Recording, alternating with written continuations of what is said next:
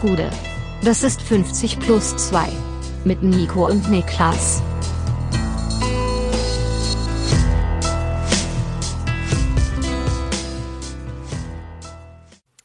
»50 plus 2 Champions League Rückblick. Mein Name ist Nico Heimer und bei mir sitzt der Mann, der gerade Leila singend im Bollerwagen reingefahren kam, Niklas Levinson. Es ist Vatertag und da kann ich ja auch dir gratulieren. Alles Gute zum Vatertag. Ja, gratuliere ich dir auch. Ich bin ja keiner. Ich auch nicht. Doch, du bist Hundepapa. Hundevater? Ah, okay. Aber gut. Muss ich sagen, ist ein weirdes Genre, ist ja auch vor allem im englischsprachigen Raum, dieses, äh, das da von Mama und Papa in Bezug Ja, ich würde mir das äh, zum Beispiel jetzt quasi, würde das gerne direkt von mir weisen, dass Ja. er mich als Hundevater bezeichnet. Ja. Ja. Ähm, Du bist Pippas Dad. Ja, aber ich weiß ganz genau, ich finde das auch eine seltsame, eine seltsame Art und Weise, den Hund zu bezeichnen. Vor allem, weil das so ein Eingeständnis ist in Richtung Kinderersatz, weißt du? Das ist so. Ich wollt's grad sagen, Ja, ja. das ist halt. äh, Und äh, das, das weiß ich von mir, vehement. Und ähm, deshalb kein Hundevater. Aber ja, bist du, hast du Vatertagstradition? Überhaupt gar nicht. Ich auch Ich glaube, ich habe legit in meinem ganzen Leben keine einzige Bollerwagen-Sauftour oder irgendwas am Vatertag gemacht. Nichts dergleichen. Gar nichts. Ich, ja, ich weiß es auch nicht. Ich, ich, ich glaube, ich auch nicht tatsächlich. Also, da sind wir irgendwie falsch sozialisiert worden. Ich dachte, bei dir wären die Chancen größer mit eher einem Also ich komme auch aus einer Region, in der das Upbringing. absolut groß war, in der man das gemacht hat. Ähm, was sein kann, ist, dass wir mal wandern waren an einem, an einem hier Christi Himmelfahrt. Das kann schon mal sein, aber nicht mit einer Saufambition. Ja, also ich- einfach nur eine Runde wandern, aber nicht mit Bollerwagen und jetzt schießen wir uns ja richtig ab. Also Bei, bei mir kamen die drei Sachen quasi noch nie zusammen. Saufen, Wandern und das Datum Vatertag. Also Ja. die Zweierkombination gab es in alle Richtungen, bin ich mir relativ sicher, aber noch nie, dass ich quasi am Vatertag gesagt habe, jetzt hier äh, wird, wird gewandert und gefeuert. Ähm, nee. Aber ich habe eben auf dem Weg hier zum Studio rüber, finde ich, eine sehr schöne kleine Eltern-Kind-Beobachtung gemacht. Da war, äh, ich stand an der Ampel und gegenüber von mir stand eine Mutter mit ihrer Tochter. Tochter hätte ich mal getippt, so drei Jahre alt, vier, mit so einem kleinen, äh, mit so einem kleinen Mini-City-Roller, mit so einem kleinen Rollerchen. Mit äh, ohne Elektro. Ohne Elektro, ja klar. Ja. ja. ähm, mit so einem kleinen Roller einfach, so die ersten Gehversuche auf einem. Aber das ist so einer, so, ein- so ein Laufroller, wo die so die Beine an den Seiten so ein bisschen dumm baumeln und. Nee, du äh, stellst einen, einen Fuß schon vorne Okay, drauf okay, ja. Mhm. und aber halt sehr klein, weil das Kind halt auch sehr, sehr klein war noch. Und ähm, dann ging die Ampel auf grün und die beiden mussten, also ich musste auch, aber sie mussten direkt über Gleise drüber von der Tram. Und äh, die Mutter hatte wohl den Instinkt, weil so Gleise können ja auch mal tückig sein, da sind ja Lü- Lücken drinne.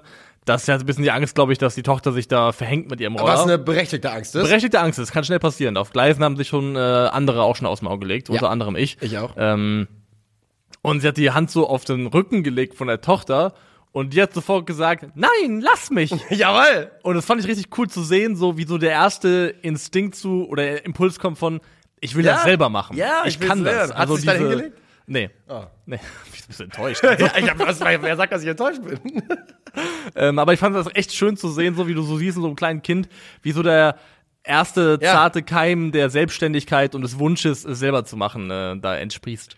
Verstehe ich. Also, ja, man weiß, wo es herkommt, ne? Und schön zu beobachten, dieses Kind äh, wird it's going places eines Tages. Ja. Wenn man so früh damit anfängt. So, wir haben, glaube ich, sonst nicht mehr viel zu besprechen hier zu Beginn, oder? Haben Nö, kurzer Verweis darauf, dass wir nach wie vor nächsten Monat auf Tour gehen. Ja, kauft gerne mal ein paar Tickets. Wir haben gestern mal geschaut, es ist, gibt überall noch Plätze und äh, es wäre ja ärgerlich, wenn dem so bleibt. Vor allem für uns.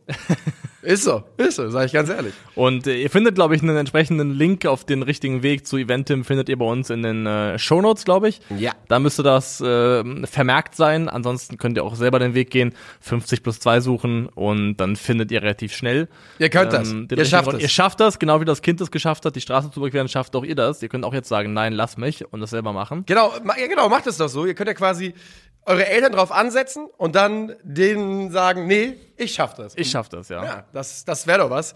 Da ähm, Yes. freuen sich eure Eltern vielleicht auch, weil sie sehen, guck mal, der kann eine Maus bedienen. Ja, yes, ihr könnt. Ja. Ähm, so, wir gehen rein in den Dienstagabend, äh, Champions League.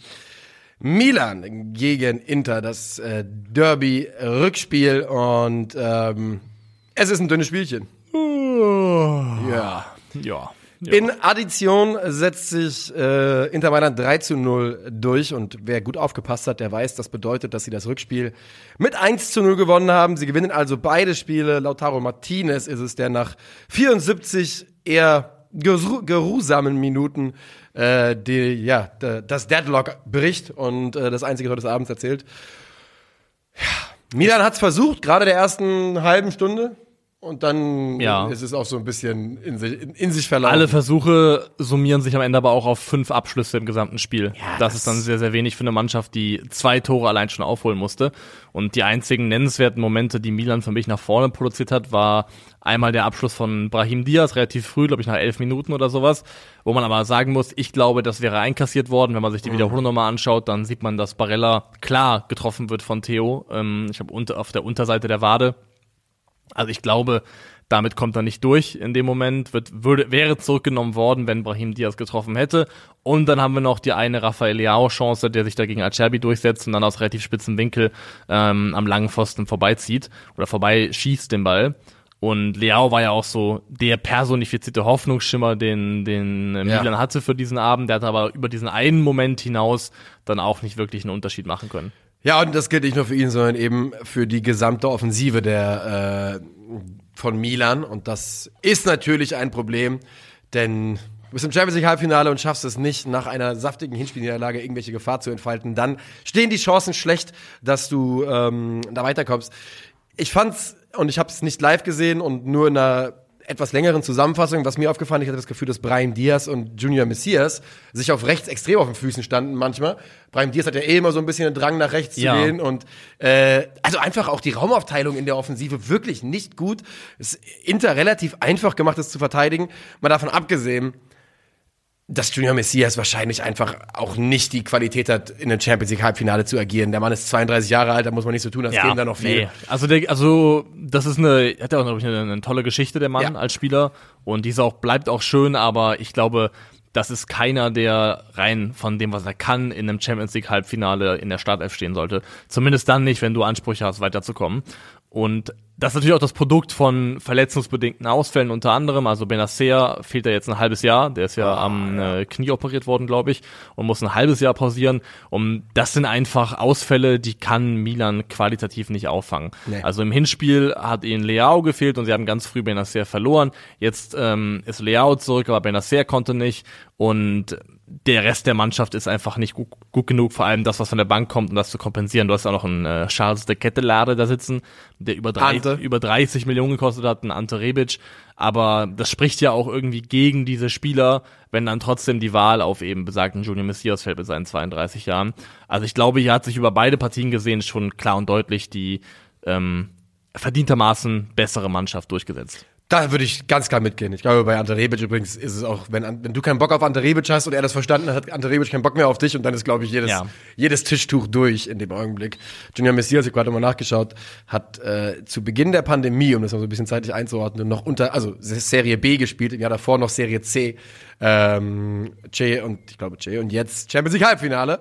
Das heißt, für ihn eine großartige Geschichte, ein großartiger Erfolg. Für Milan not so much. Und ähm, ja, am Ende zieht damit Inter ins erste Champions League Finale seit der Trippelsaison unter José Mourinho ein. Und da kann man mal äh, gratulieren. Wir gratulieren sehr, sehr herzlich und wir hatten ja drüber gesprochen so ein bisschen, also das Spiel hatten wir ja im Blick so mit der Idee davon, wen wünscht man sich auch vielleicht so ein bisschen als Airbag für Manchester City. Ja. Also so als letzte, letzte Patrone. Aber Und- inzwischen brauchst du halt keinen Airbock mehr, sondern so einen, so einen Wellenbrecher, der für Tsunamis designt. Das habe ich, hab ich die Befürchtung.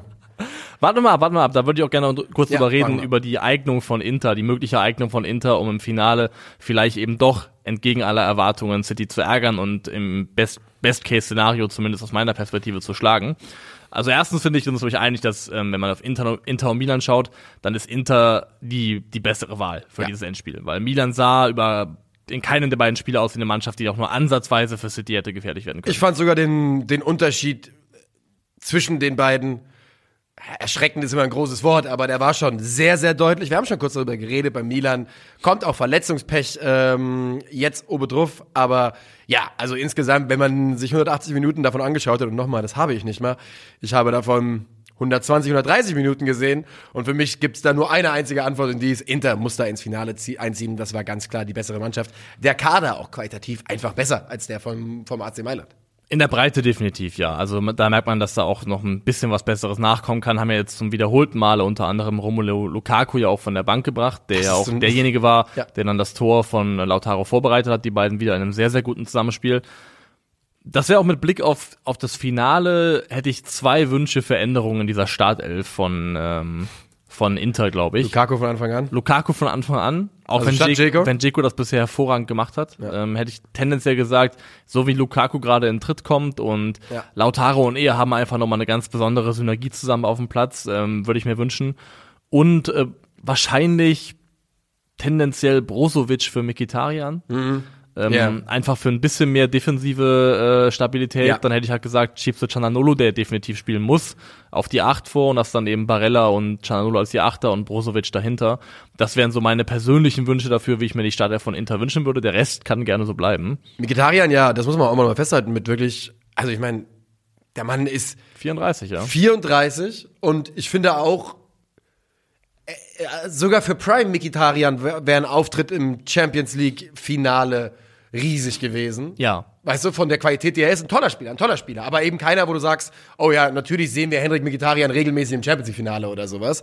Und ähm, ich finde, gemessen jetzt auch am Alter, das gilt ja für diese Intermannschaft. Aber ein Jahr lang war ein Worldbeater. Ja, ja. Das erste Tucheljahr, das War war, absoluter Wahnsinn. Das war der beste Spieler der Bundesliga in dem Jahr. Er kam ja auch mit einem Preisschild von, ich glaube, über 30, oder? Oder was war ja schon über 30, waren es 27 Mille oder sowas, Irgendwas mit das 7 sein? habe ich auch im Sinn. Also ich habe irgendwie so eher 27 im Kopf, aber weiß ich nicht. Ähm, und insgesamt finde ich, wenn ich da die Mannschaft durchgehe, ne, also Hakan Çalhanoğlu jetzt menschlich eine andere Frage, aber dass der jetzt ein Champions League Finale spielt, finde ich in Ordnung. Henrik Mkhitaryan, Edin Dzeko, die ganzen Bundesliga-Legenden, freut mich ein bisschen. Kann ich, ähm, kann ich mich nicht von frei machen.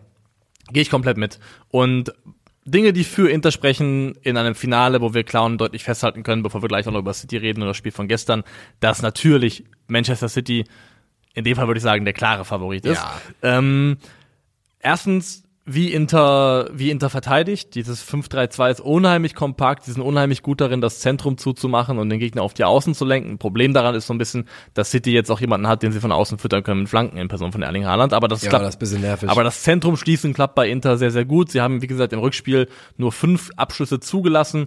Im Hinspiel waren es ein paar mehr, aber auch viele davon von außerhalb des Strafraums. Also sind sehr, sehr gut darin, den Gegner lediglich aus vermeintlich wenig vielversprechenden Situationen Abschluss kommen zu lassen. Sind auch, glaube ich, in der Serie A, was ähm, Expected Goals Against angeht, also erwartete Gegentore, die drittbeste Mannschaft der Liga. Und ähm, wir haben ja gesehen, wie City real gepresst hat. Die wirklich den, die gejagt haben über diesen Platz. Ja. Ähm, was Inter zumindest hat, ist eine relativ gute Pressing-Resistenz in der letzten Linie in der Abwehr, weil Bastoni und Acerbi sind beide sehr, sehr kompetent im Aufbauspiel. Sie haben mit ähm, Onana einen der fußballerisch besten Torhüter der Welt, würde ich sagen, der auch immer eine Option ist, anspielbar ist. Das heißt, vielleicht hat Inter auch Mittel und Wege, so ein bisschen sich aus dem Pressing zu befreien. Mit Dzeko und oder Lukaku vorne drin auch jemanden, der ein Zielspieler sein kann für lange Bälle, um sich mal zu befreien. Also Inter hat auch wenn sie klar unterlegen sind von der reinen, vom reinen Matchup her, ein paar Asse im Ärmel, die gut passen können, um City zu ärgern. Was man auch nochmal sagen muss bei Inter ist, dass die natürlich zu spät für die Serie A, aber vielleicht zum richtigen Zeitpunkt für die Saison in der Gesamtbetrachtung in absolute Topform gekommen sind. Ne? Ja. Also mit dem, äh, mit dem Viertelfinale gegen Benfica, mit dem 3 zu 3 im Rückspiel, äh, seitdem jedes einzelne Spiel gewonnen. Ähm, also äh, Coppa Italia, ich glaube vier oder fünf Serie A-Spiele in Serie gewonnen. Milan im Halbfinale zweimal geschlagen. Jetzt kommen die schon, ähm, ja, schon gekrönten äh, Napolitaner. Florenz, Bergamo, Turin und dann Manchester City. Das ist das Restprogramm von Inter Mailand. Ähm, also die Chancen stehen zumindest gut, dass die Jungs mit breiter Brust und gut in Form in dieses Finale einziehen. Ja, in der Serie A tatsächlich die letzten fünf gewonnen, ja. Und das ist schon sehr, sehr ordentlich. Also Empoli, Lazio, Hellas, die Roma und Sassuolo geschlagen. Hellas die Roma. Ähm, ich weiß auch, es tut mir leid, ich weiß nicht, wo das herkam. Feiertag, albern. Ähm, ja, gehen wir weiter, oder? Gehen wir an den Mittwoch. Ja. Und dort reden wir natürlich über das Rückspiel. Manchester City empfängt Real Madrid und hat nicht nur selbst einen Sahnetag, sondern trifft, City, äh, trifft Real auch an einem ihrer schwächsten Tage. Das, was Manchester City 35, die ersten 35 Minuten da getan hat auf diesem Fußballfeld, war absolut unglaublich.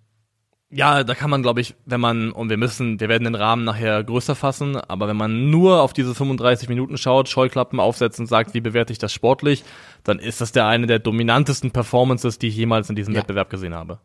Wahrscheinlich kannst du das Wettbewerb weglassen. Im Fußball. Im Fußball, im, zumindest zwischen Mannschaften, die sich in irgendeiner... Vermeint- vermeintliche deswegen, Augenhöhe haben sollten, Der Wettbewerb ja. gibt natürlich eine gute Einordnung, also lassen wir es so stehen. Ähm, Aber zwischen Teams, die vermeintlich sich- Augenhöhe genau. haben sollten, du hast es gestern im Stream gesagt, es fühlte sich an wie Prime Barca gegen Celtic, dieses legendäre Meme-Foto, wo die 80% Ballbesitz, 4000 Schüsse und 0-1 verloren. Ähm, so fühlt es sich an, nur dass City eben die Tore gemacht hat in Form von Bernardo Silva, der das 1-0 und das 2-0 macht. Und sie, also sie zerlegen Real Madrid nach Strich und Faden. Und der einzige Grund, warum es nicht höher ausgeht, ist, weil sie es nicht wollen. und weil zumindest die erst, äh, vor den ersten beiden Gegentoren Thibaut Courtois zweimal Nein gesagt hat. Einmal aus kürzester Distanz mindestens gegen Haaland. Zweimal, oder? Genau, also einmal der erste war, glaube ich, der Kopfball Ja. und der zweite war dann der, wo er, Schuss, der an die Latte geht dann von ihm, ne? den er, glaube ich, mit, mit dem langen Arm noch rausnimmt, wo wir Ja. gesagt haben, den, den hält Jan Sommer wirklich nicht. Ja. Ähm, und deswegen, es kann auch deutlich höher ausgehen. Kurz mal auf das, was hier vielleicht auf dem Platz ein bisschen passiert ist. Ich finde, Real hat sich in meinen Augen zumindest verpokert in der Art und Weise, und da meine ich Ancelotti, äh, wie sowohl von dem Spielermaterial her, was aufgestellt wurde, als auch die Ordnung gegen den Ball, haben es versucht, da in einem 4-2-3-1 ähm, in der, wenn, wenn City von hinten aufgebaut hat, mit Modric auf der 10 und dann Valverde und Kroos dahinter.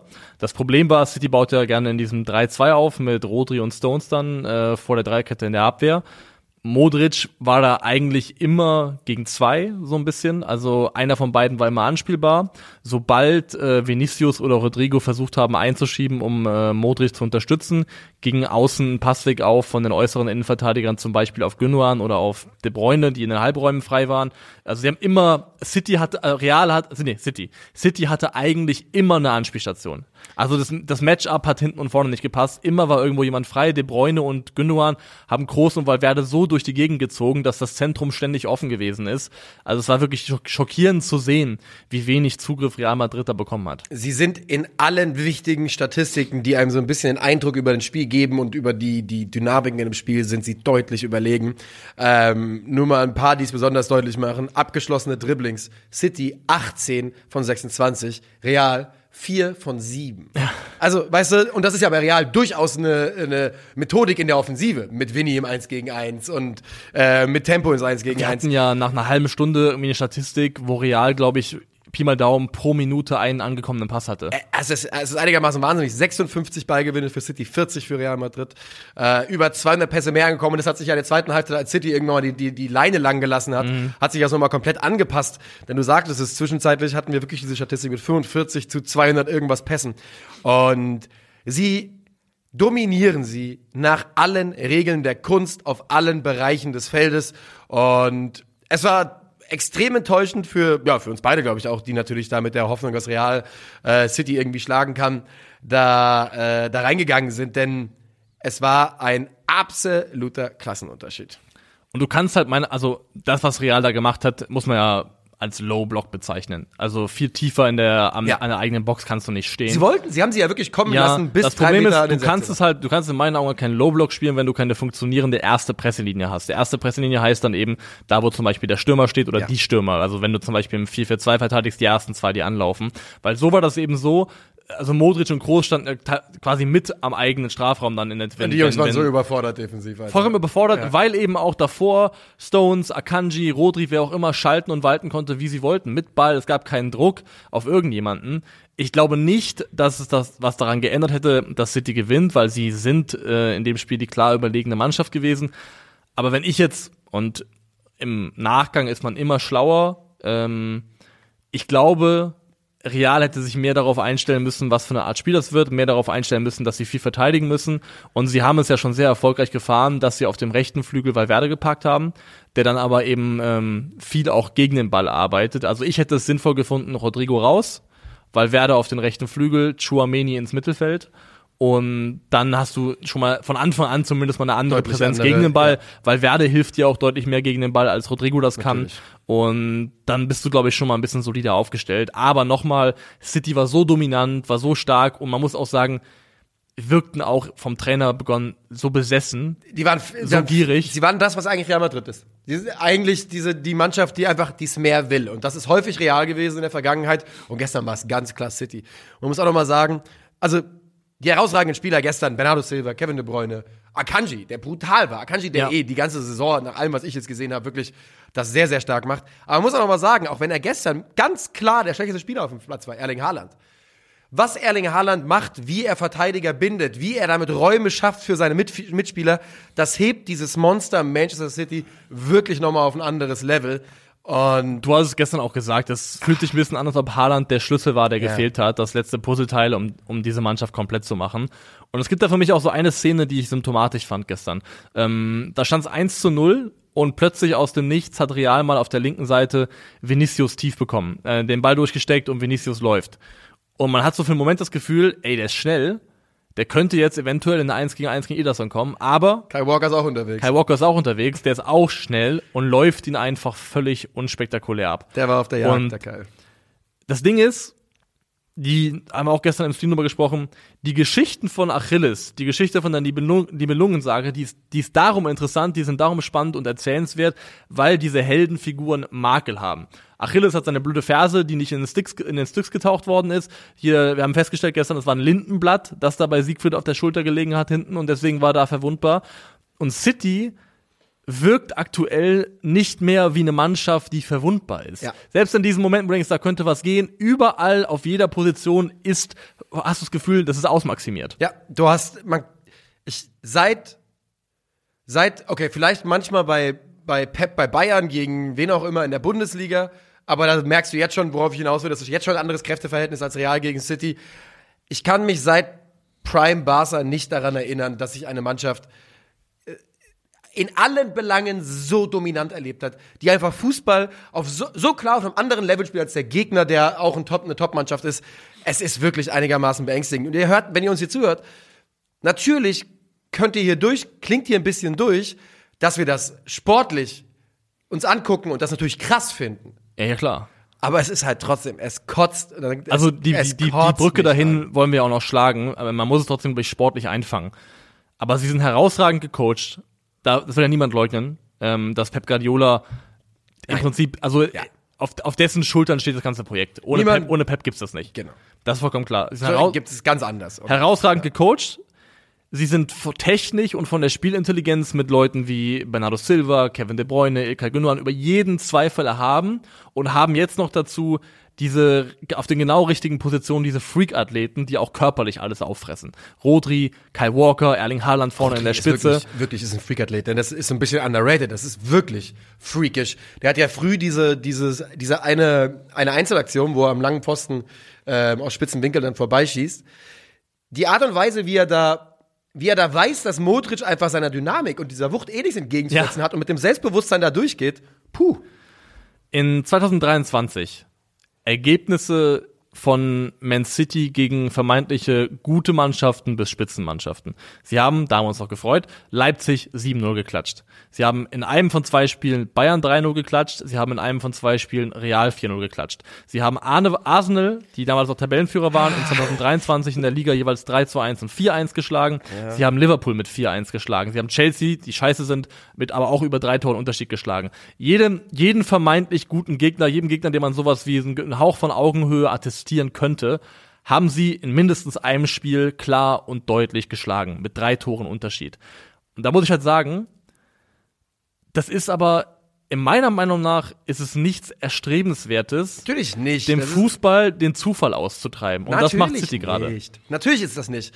Ähm, das ist ja auch, also es ist ja in der Bundesliga schon passiert. Da ist ja das, da ist ja jetzt gerade der Grund dafür, dass wir jetzt ein spannendes Meisterschaftsrennen haben, ist, dass der FC Bayern selber quasi äh, sich einen Fußzeh abgeschnitten hat in diesem, Ja. in, in diesem Rennen und dann gesagt hat, oh, mal gucken, wie es jetzt ist, ne?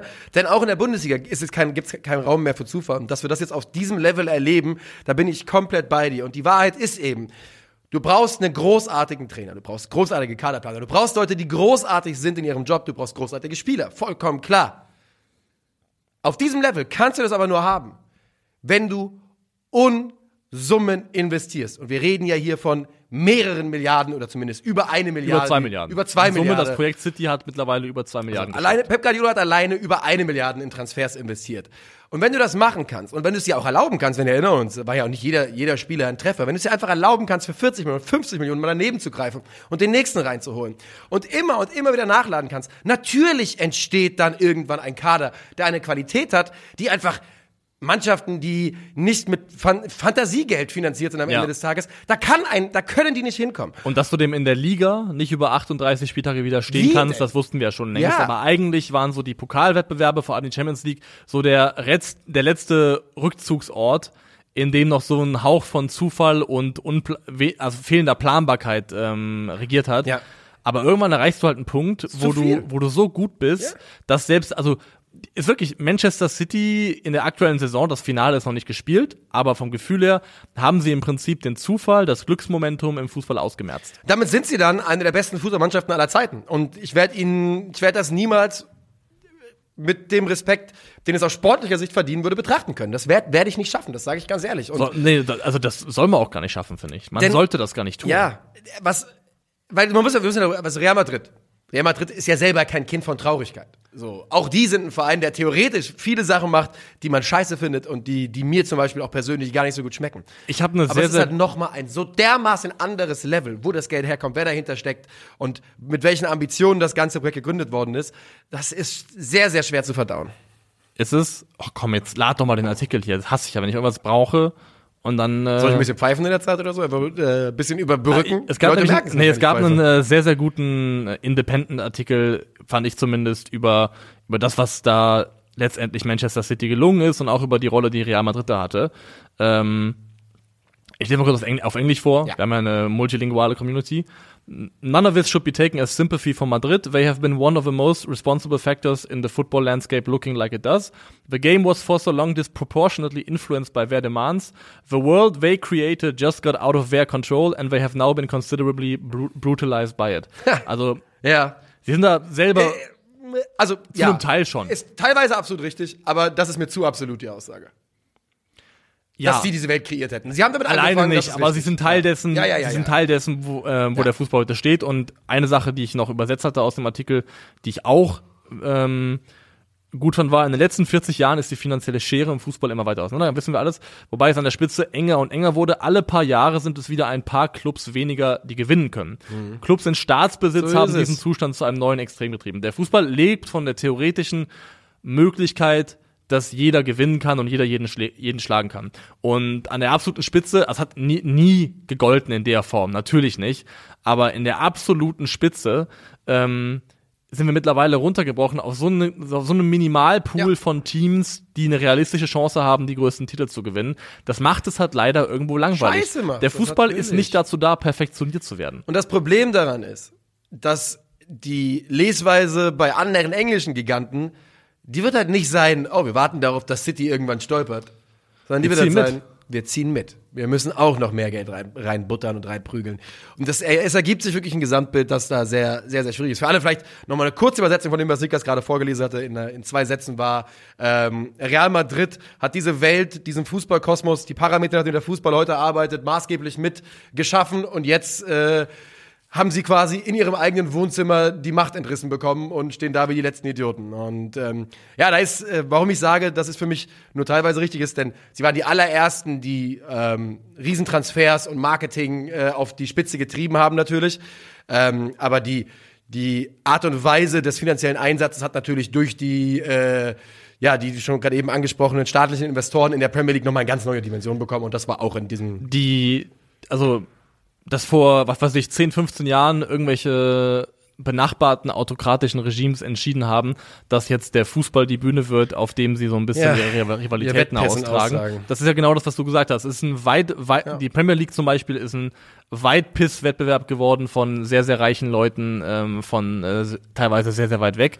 Ähm, und nichts, und es ist nichts anderes als das. Im Gefühlt wartet man ja jetzt zum Beispiel nur darauf, dass ähm, Manchester United früher oder später vielleicht gekauft wird und in katarischer Hand übergeht. Ja. Und wenn das passiert ist, dann hast du im Endeffekt an der, vielleicht an der Spitze der Premier League ein Stadtduell, das ein Platzhalterduell ist für Vereinigte Arabische Emirate gegen Katar, wer kann, wer kann mit mehr Geld mehr Erfolg feiern. Und Saudi-Arabien mit Newcastle Mit Newcastle auch und noch, auch noch mittendrin. geben, ja. ne? Also, deswegen, mir fehlt wirklich mir fehlt die Fantasie dafür und es gibt leider sehr, sehr viele davon, wie man das in irgendeiner Form verteidigen kann, relativieren kann, gut finden kann. Und deswegen, ich weiß, dass es Leute gibt, die davon genervt sind, dass wir es immer wieder ansprechen, aber in dem Moment, wo man sagt, ich habe keinen Bock mehr darüber zu reden oder scheiß drauf, mir doch egal, in dem Moment, wo man nicht mehr das jedes Mal klar benennt, bei jeder bestmöglichen sich anbietenden Gelegenheit, wird es normalisiert. Und es ist jetzt schon normalisiert. So viele Leute haben sich an diesen Status quo Ja. mit City und Co. schon gewöhnt. Leute freuen sich darüber, dass City endlich im Finale eingezogen ist, weil sie es so verdient haben mit dem, was sie da machen. Ja, also, und ja, ey, wenn, ganz, wisst ihr was? Wenn ihr hier zuhört und in der Lage seid, das zu trennen und den Fußball nur sportlich zu betrachten, dann macht vielleicht einfach weiter so. Dann bürdet euch das nicht auf, dass ihr euch damit äh, noch tiefergehend beschäftigt, denn it's grim, Alter. Das ist wirklich, man, die, ich sehe wenig, was mir im internationalen Fußball in den nächsten Jahren Hoffnung auf Besserung macht. Und ich war immer Optimist. Ich war immer derjenige, der gesagt hat, macht euch keine Sorgen. In ein paar Jahren häutet sich der Fußball und wirft die, ganze, wirft die ganzen Bazillen ab. Bin mir nicht so sicher. vor allem bei Manchester City muss man ja auch mal festhalten, im Hintergrund laufen immer noch die Ermittlungen bezüglich des Vorwurfs von 115 äh, ähm, ja, Vorwürfe von finanziellen Irregularitäten und, aber und, und Brüchen. Jahre. Das dauert noch, das sind lange Ermittlungen, also es dauert tatsächlich noch ein paar Jahre oder kann tatsächlich noch sehr, sehr, sehr lange ziehen, Mhm. aber es läuft im Hintergrund und das Ding ist halt, unabhängig davon, wann da was kommt, was da rauskommt, du musst halt nicht fucking ähm, Inspector Gadget sein oder Detective Conan, um dir zusammenzureimen, dass es schon sehr, sehr wahrscheinlich ist, dass Manchester City mit all ihren Mitteln entweder den Rahmen der Regularien bis ans Maximum ausgedehnt hat oder sogar, was ich für fast noch wahrscheinlicher halte, vielleicht sogar längst überschritten hat. Das heißt, da steht auch noch im Raum die Frage, ob, Ja, da, ob das Fundament, auf dem diese Mannschaft gebaut hat, gebaut ist, das eh schon so wild ist und eh schon mit einem Rahmen ausgestattet ist, den es gar nicht geben sollte, ob das nicht trotzdem noch letztendlich unlauter zustande gekommen ist. Das ist ein, das ist ein Beigeschmack, der bleibt für mich. Solange diese Vorwürfe im Raum stehen, äh, bleibt für mich dieser Beigeschmack. Auch Naja. das Denken, es gab eine zweijährige, äh, Es ist 100 Prozent haben die geschmut. Das ist, steht für mich gar nicht zur Debatte. ja. Ich wollte es nicht so klar und deutlich 100 sagen. Prozent. 100 Prozent. Das steht für mich. Nein, die hören da nicht auf. Das ist nicht der Punkt, wo die aufhören. Das, war, das ist ihnen alles scheißegal. Sie waren ja schon vor dem internationalen Sportgericht, äh, Sportgerichtshof, weil sie schon wegen Financial Fair Play Breaches verurteilt worden sind und haben da dann erst Recht bekommen. Und das ist eh, der internationale Sportgericht, Sportgerichtshof ist so eine Sache für sich. Ja. Das ist nochmal ganz interessant. Weil ja, City wäre eigentlich jetzt, jetzt gerade von ihrer Sperre zurückgekommen, glaube ich. So. Ähm, Schön, und die ist ja nur, nur aufgehoben worden wegen, glaube ich, Verjährung. Ich glaube, Verjährung war da, glaube ich, das, was sie gerettet hat letztendlich. Ähm, sehr, sehr schön. Aber nee, es ist einfach, Verjährung, Alter. Ja. ja. es ist einfach wichtig, glaube ich, mir ist es persönlich wichtig, dass jedes Mal auf aufs Neue, egal wie nervig das ist, anzusprechen und zu benennen, wenn diese Natürlich, Mannschaft, ja. einer von diesen Vereinen, irgendwelche Formen von nennenswerten Erfolgen feiert. Wir können gerne das Thema jetzt zumachen. Ja. Für mich bleibt nur eins, ich hoffe inständig, dass Inter das irgendwie hinkriegt. Ich hoffe es einfach sehr. Ja, ich natürlich auch. Also, da, aber die Hoffnung ist gering. Ja. Also die Hoffnung ist da, sie ist aber sehr, sehr klein. Und ähm, es fühlt sich so an, als müssten wir es alles akzeptieren langsam, weißt du? Ja. Also nicht akzeptieren, aber es müssten wir hoffe- abfinden. RB Leipzig gewinnt einen Pokal, letztes Jahr, dieses Jahr wieder im Finale. City ist äh, wieder im Champions League Finale und fühlt sich fast unschlagbar an mit einem vermeintlich schwächeren Gegner. Ich hoffe, Lautaro Beutlin kann den Ring erfolgreich in den Schicksalsberg werfen. Ja, ja, ja dann wollen wir mal, wollen wir mal gucken, ob äh, Samwise Lukaku ihn da reinträgt am Ende. so. so, wo, wie, wo gehen wir hin? Ja, hm. War Leipzig ein gutes Stichwort? Ja, können wir eigentlich, können wir, können wir verleipzigen. RB Leipzig, ähm, dort ähm, gibt es das, ich will sagen, es ist ein Gerücht, weil so 100% bestätigt hat RB es nicht, ganz im Gegenteil. Sie haben heute, oder gestern hat Max Eber betont, es sei kein Problem, aber die Rede ist davon, dass äh, im Zuge des Financial Fairplays äh, RB Leipzig irgendwas zwischen 100 und 150 Millionen Euro an Transferablösen generieren muss im kommenden Sommer. Genau, die müssen der UEFA nachgewiesen werden, diese, ähm, diese Einnahmen, damit man da eben noch sich im Rahmen des Financial Fairplay bewegt.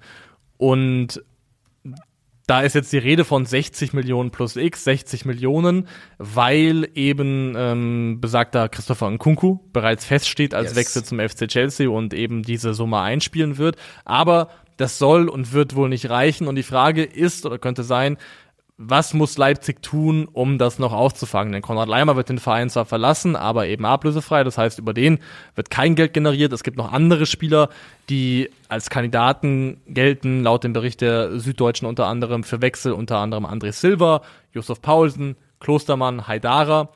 Alle Spieler, die in irgendeinem Rahmen Geld generieren könnten, aber diese Lücke. Angelino Sörlot, die verliehene Bande soll ja auch eventuell veräußert werden. Die Frage ist halt, ob du damit ähm, in Summe die Einnahmen erzielst, die du bräuchtest, um dieses Loch zu schließen. Ja, das ist, also ich meine, gehen wir mal, wir wissen halt einfach nicht, wie groß das Loch ist. Also jetzt im Kicker hat jetzt Eberl jetzt gesagt, es sind eher 100 Millionen. Und ob du 40 Millionen mit den gerade eben genannten Namen zusammenbekommst, das kann ich mir dann schon fast wieder vorstellen. Ne?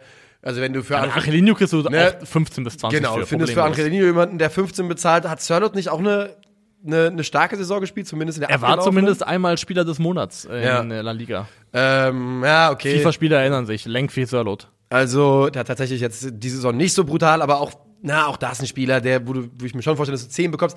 Es geht schon zusammen irgendwie. Aber ich glaube eher, dass es vielleicht über einen größeren Namen passieren wird bei RB Leipzig als äh, die eben genannten. Und einer, der da natürlich rumgeistert ist, Dominik Soboschlei. Äh, der wohl eine Ausstiegsklausel von circa 70 Millionen Euro im Vertrag haben soll. Und dort soll es einige Premier League-Vereine geben, allen voran Newcastle United, die bereit sind, das zu bezahlen. Dominik Soboslai hat unterdessen in einer wirklich, also medialen Masterclass es geschafft, ein, äh, ein Bekenntnis zu vermeiden zu, zu RB, ohne sich irgendwie angreifbar zu machen damit. Wir haben noch drei Spiele. Für diese drei Spiele bin ich auf jeden Fall noch bei RB Leipzig. Ich möchte gern Champions League spielen. Ja. Und dann hat er irgendwie gefragt, also heißt das, wenn Sie Champions League spielen, bleiben Sie auf jeden Fall hier? Und dann sagt er sowas in die Richtung von, Werden wir sehen. das habe ich nie gesagt. Das, habe ich nicht gesagt, ja. Der ist wirklich kurz davor, dem Journalisten so Sand in die Augen zu werfen und wegzurennen.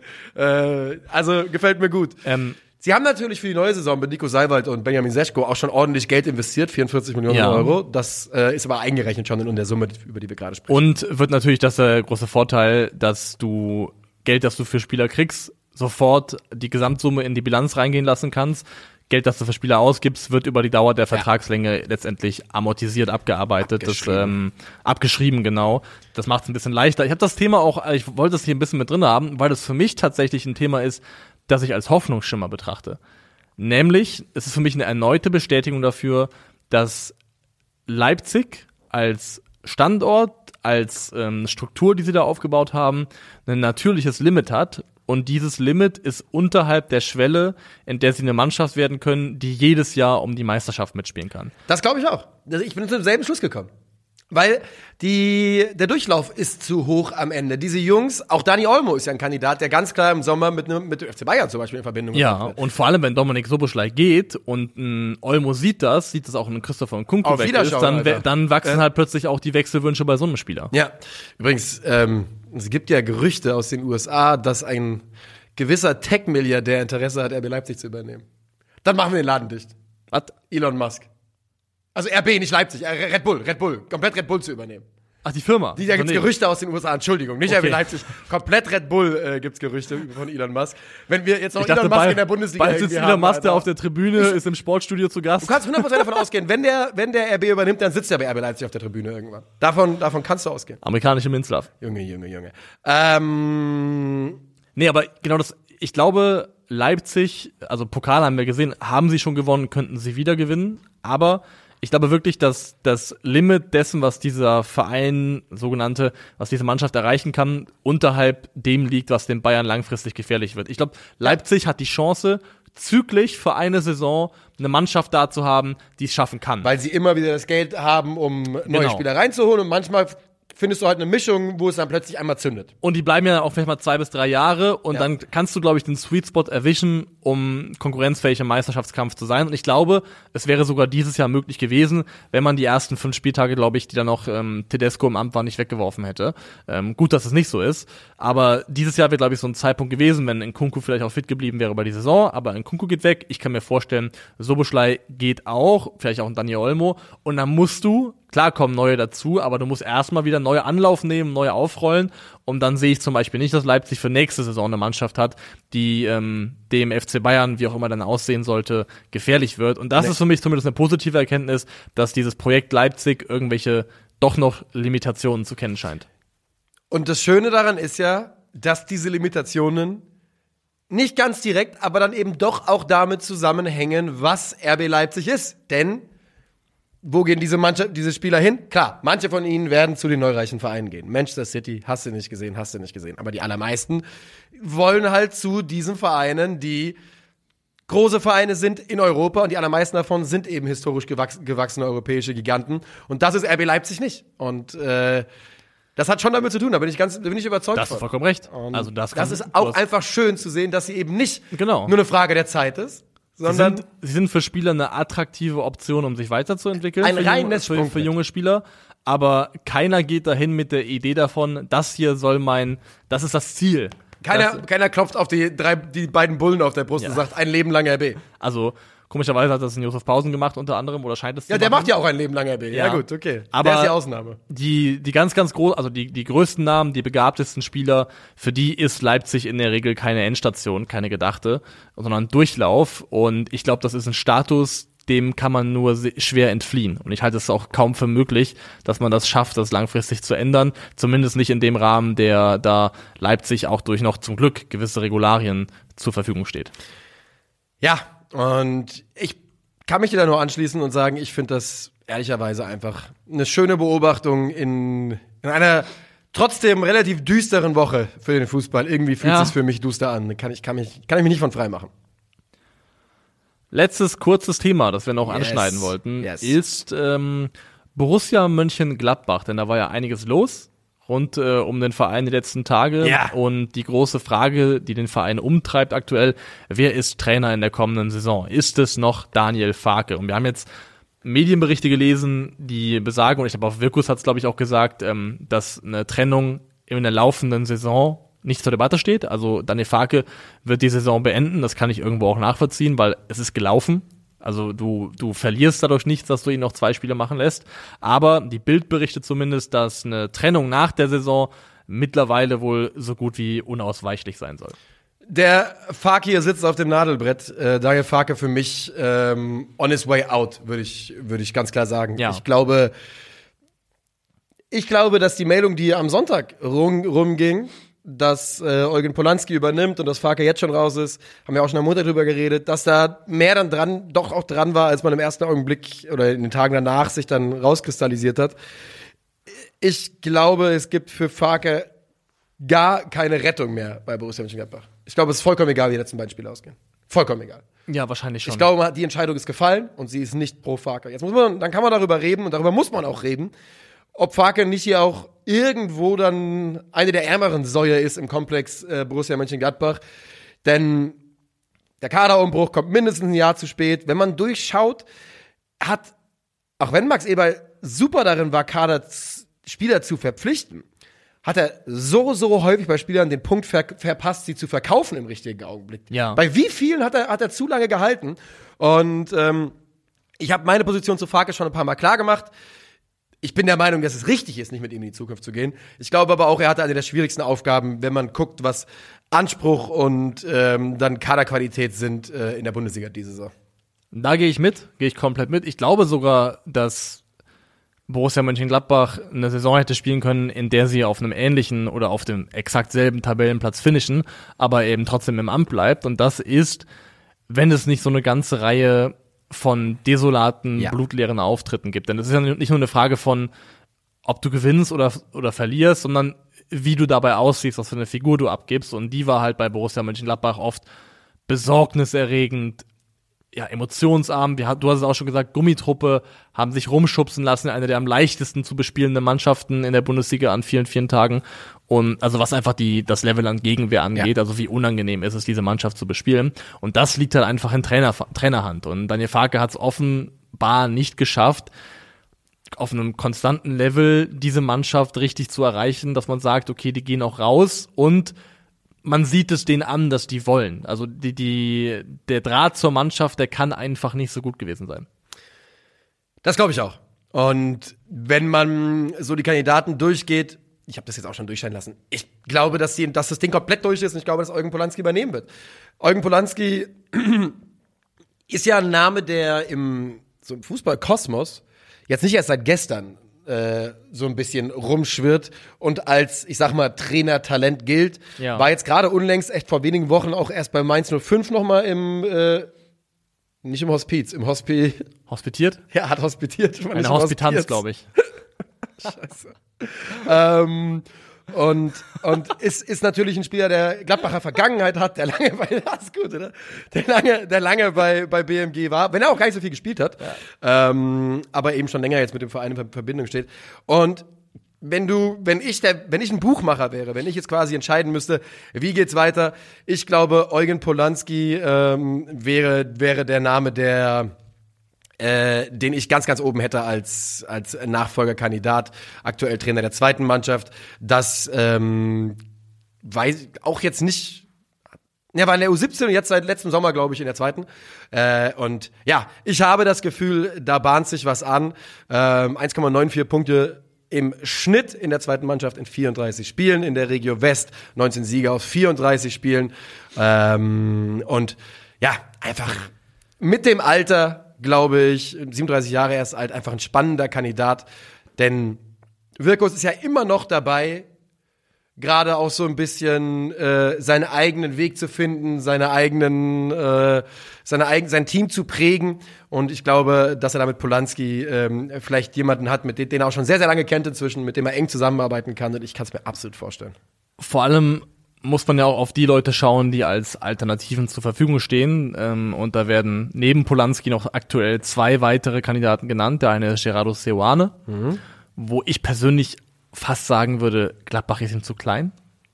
Ah, ja, weiß, Weiß ich nicht. Also er, Ja. hat, also er hat Champions League Quali geschafft in seiner ersten Saison, ist dann nach einem Katastrophenstart entlassen worden. Aber ich glaube trotzdem, dass er noch einen guten Stand hat als Trainer. Und ich glaube zum Beispiel, dass für Seoane auch, Seoane auch eine Tür aufgehen könnte, also leider, aber in England zum Beispiel, wo ich mir vorstellen könnte, dass er eher dazu Ja sagt. Der weitere Name ist Ralf Hasenhüttel, der gefallen ist, der bei Southampton mittlerweile ähm, Raha einer ganzen Weile raus ist. Das Ding ist, weswegen ich vor allem bei Hasenhüttel, den ich grundsätzlich mag, kein Fan davon wäre. Gladbach muss sich, glaube ich, irgendwann so ein bisschen entscheiden, für was für eine grundsätzliche fußballerische Identität dieser Verein, diese Mannschaft stehen soll. Und mit Farke hat man ja einen gewissen Weg eingeschlagen, den ich an sich auch mutig und lohnenswert finde. Und ich würde mir auch wünschen, dass mit dem Abschied von Farke das nicht wieder bedeutet, dass man auch Abschied nimmt von der grundsätzlichen fußballerischen Idee, für die er gestanden hat. Weil Ralf Hasenhüttel holen, dann holst du dir halt wieder auch richtig viel RB-Schule rein, dann Ja. kehrst du wieder zu dem zurück, wofür Adi Hütte auch unter anderem in Teilen gestanden hat. Und dann ist die Frage, passt der Kader wieder dazu, wie soll der aussehen? Also ich glaube, wenn du konstant erfolgreich sein möchtest, in Zukunft wieder, brauchst du eine Identität, an die du glaubst als Verein und musst deine Trainer entsprechend dieser Identität aussuchen. Glaube ich auch. Aber die Konstanz kann auch sein, zurück zur RB-Schule zu gehen. Aber ist besser gelaufen als diese Saison. Das ist auch, das ist auch eine Konstanz. Es ist nicht, Ja. wäre auch nicht meine Lieblingswahl. Aber ich glaube, also, Aber dann brauchst du Julian Weigel nicht fest verpflichten. das ist absolut richtig. äh, das ist wohl richtig. Aber, also ich sag nur, es ist auch durchaus möglich, das äh, anders weiterzudenken. Ich glaube aber, dass das Realistischste ist, und ich weiß nicht, wie Eugen Polanski Fußball spielen lässt. Ich weiß es einfach nicht. Kann ich nicht Ich auch nicht. Habe ich, hab ich keine Ja. Idee von. Ich habe Genau. hab, ich hab ein vages Gefühl davon, dass es, glaube ich, ähm, schon eher in die Richtung geht, die ungefähr auch Farke äh, für gestanden hat. aber trotzdem relativ intensiv, äh, glaube ich, gegen den Ball, war ja selber auch ein sehr intensiver Spieler. Ich habe nur was gelesen darüber, dass er viel von dem auch einfordert, was er selber war. Ich, vielleicht finden sie ja eine schöne Mischung. Du hast aber, du hast aber natürlich trotzdem recht damit, Gladbach, und das ist ja genau das, was sie in den letzten Jahren, Gladbach ist ja wirklich wie ein Besoffener auf dem Heimweg in den letzten Jahren. Das ist ja so, weißt du? Jede Saison, die gehen einen Schritt nach, torkeln sie nach links und da guckst du eine Sekunde weg, sind sie ganz rechts. Sind komplett die andere Seite ins, ins Gebüsch gefallen. Und äh, die müssen einfach so ein bisschen ihren Weg finden und äh, da eine gerade Linie reinbekommen, auch wenn das natürlich für Betrunkene eine große Herausforderung ist, gerade Linien. Das stimmt, ja. So, wir gehen über zum letzten Teil ähm, der Folge. wir gehen tippen Ja. für den vorletzten Bundesligaspieltag. Ja, ja, ja. Tippabgabe. Okay. Freitagabend, SC Freiburg gegen den VfL Wolfsburg, das Burgenderby. Der, das sogenannte Burgenderby. Ähm, gibt Burgenland in Österreich, ist ein, ist ein Bundesland. Äh, Freiburg stolpert weiter, 1 zu 2. Ich habe es genauso gerade eingetragen, 1-2. Werder gegen Köln. Ich glaube, Werder schafft es nochmal, sich irgendwie drei Punkte mit aufs Konto zu nehmen und schlägt den FC 2 zu 1. Ich hatte ja auch 2 zu 1 gerade stehen. Ich mache jetzt 1 zu 1, was ja übrigens bei Werder dann auch ultimativ die Rettung bedeutet. Ja. Die Werder. Es ist krass, wie gebrannt äh, die Werder-Fans haben Community richtig Angst. ist. Die haben Ja. immer noch Angst. Ja, ist so. Immer noch Angst. Ist so. Hertha gegen Bochum, fragst du mich? Gute Frage. Ähm, ein, ein Spiel, wo man im Stadion sein wollte, oder? Ja, finde ich schon. Da will man gerne im Stadion sein. Sollen wir es machen? Ja. Gibt's safe noch. Ja, dann gehen wir hin. Ähm, okay, da sind wir im Stadion und dann sage ich, dass äh, die Hertha 2-1 gewinnt mit unserem guten Willen. Ich sage, die Hertha gewinnt 1 zu 0. Ja, okay. Schalke gegen Frankfurt. Ich, ich fürchte halt wirklich, dass die Eintracht jetzt mit der Glasernummer wieder in der Spur ist und jetzt dann, oh Gott. Ich tippe hier, scheiß drauf, Freunde. Ihr erlebt es zum ersten Mal in der Geschichte von mir. Ich sag 1 zu 0 Schalke 04. Das ist das erste Mal, seit wir tippen, dass ich gegen die Eintracht tippe. Ich sage 1 beide. hoffe gegen Union. Union kann da ja Champions League endgültig klar machen. Mich plagt aber seit Tagen irgendwie so ein Bauchgefühl, dass aus dem Nichts heraus Hoffenheim dieses blöde Spiel gewinnt. Und deswegen sage ich äh, 2 zu 0 TSG. Ich sage, hey FC Union, stürme hinaus, 0 zu 2. Hoffentlich, hoffentlich. Samstagabend, eine der, also die vorletzte Hoffnung von Borussia Dortmund, Ja. lautet Bayern München gegen Rasenballsport Leipzig. Schaffen die Leipziger es irgendwie, die großen Bayern zu stolpern zu bringen? Ich tippe heute für die Bundesliga. Ich sag 1 zu 1. 4-2 Bayern. Spezifisch irgendwie. Ja. Klar. Äh, Mainz gegen Stuggi. Mainz gegen Stuttgart. Uiuiuiui. Ähm, zwei beide. Ich glaube, Stuttgart gewinnt. Es ist ein wilder Abstiegskampf. 1 zu 2 für den VfB. Ah, nee, nee, warte, warte, warte. Was hast du gesagt? Zwei beide. Ich sag 0-0. Nee, das ist Quatsch. Sorry. Ich sage 1-0, Mainz 05. Ich kann mir nicht helfen. Sie kommt zurück. Augsburg gegen Dortmund. Augsburg ist natürlich einer der Angstgegner des BVB, aber sie sind gut im Nachziehen 0 zu 3. 1 zu 3. Und dann haben wir hinten raus noch Leverkusen gegen Gladbach. 4-1. Dann ist Schluss für Farke. Äh, ich glaube aber auch an den Leverkusen-Sieg. Ich sage 3 zu 0. Und das war's für heute. Wir kennen uns raus. Wir wünschen allen, die ihn feiern, ein schönes Christi Himmelfahrt, aka einen schönen Vatertag. Yes. Genießt es. Und dann hören wir uns am Montag wieder mit dem nächsten Bundesliga-Rückblick. Macht's gut.